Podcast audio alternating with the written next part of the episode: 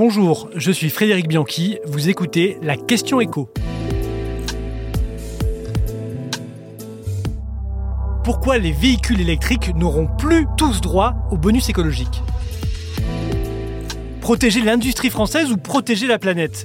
Hier, le chef de l'État a annoncé la mise en place d'un futur nouveau bonus écologique qui ne concernera dorénavant plus tous les véhicules. Alors si certains qualifient cette mesure de protectionniste, Emmanuel Macron, lui, s'en défend et parle d'empreinte carbone. Concrètement, il ne suffira pas aux véhicules de n'émettre aucun gaz à effet de serre pour bénéficier du bonus, il faudra que d'un bout à l'autre de la chaîne de production, le véhicule respecte des critères environnementaux stricts. À quoi bon après tout acheter une voiture propre en France si elle a été fabriquée dans une usine alimentée par des centrales à charbon. Alors aujourd'hui, le bonus écologique, c'est quoi? Eh Bien, c'est très simple. C'est 5000 euros, sans condition de revenu, pour l'achat de n'importe quel véhicule électrique neuf qui coûte moins de 47 000 euros et qui pèse moins de 2 tonnes 4. Eh bien, dans quelques mois, ça va être un peu plus compliqué. Mais ce critère de empreinte carbone ne va-t-il pas favoriser la production française? Du bonus écologique au bonus patriotique, il n'y a en effet qu'un pas, et c'est d'ailleurs à cause de Tesla que l'exécutif a dû revoir son dispositif. En début d'année, le fabricant américain a baissé drastiquement les prix de ses modèles et notamment celui du mini SUV Model Y qui est passé juste sous la barre des 47 000 euros. Résultat, ces véhicules ont droit au bonus écologique et les ventes ont bondi de près de 1800% en un an. Depuis le début de l'année, des milliers d'acheteurs français annulent leurs commandes de Renault ou de Peugeot et se précipitent chez Tesla. On se retrouve donc dans cette situation un peu paradoxale où on subventionne avec de l'argent public des véhicules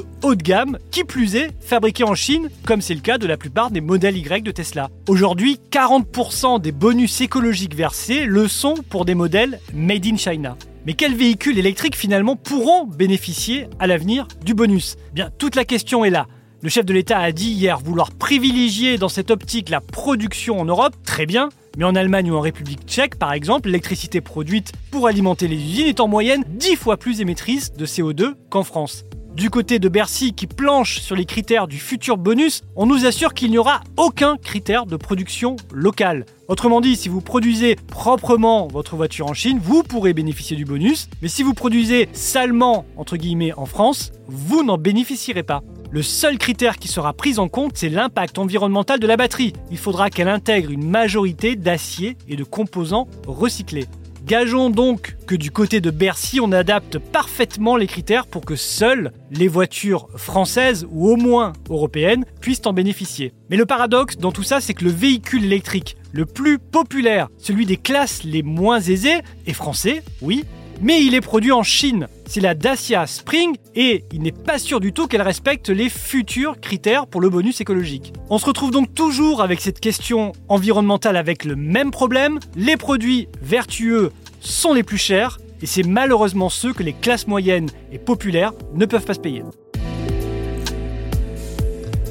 Vous venez d'écouter la Question Écho, le podcast quotidien pour répondre à toutes les questions que vous vous posez sur l'actualité économique. Abonnez-vous sur votre plateforme préférée pour ne rien manquer et pourquoi pas nous laisser une note ou un commentaire. À bientôt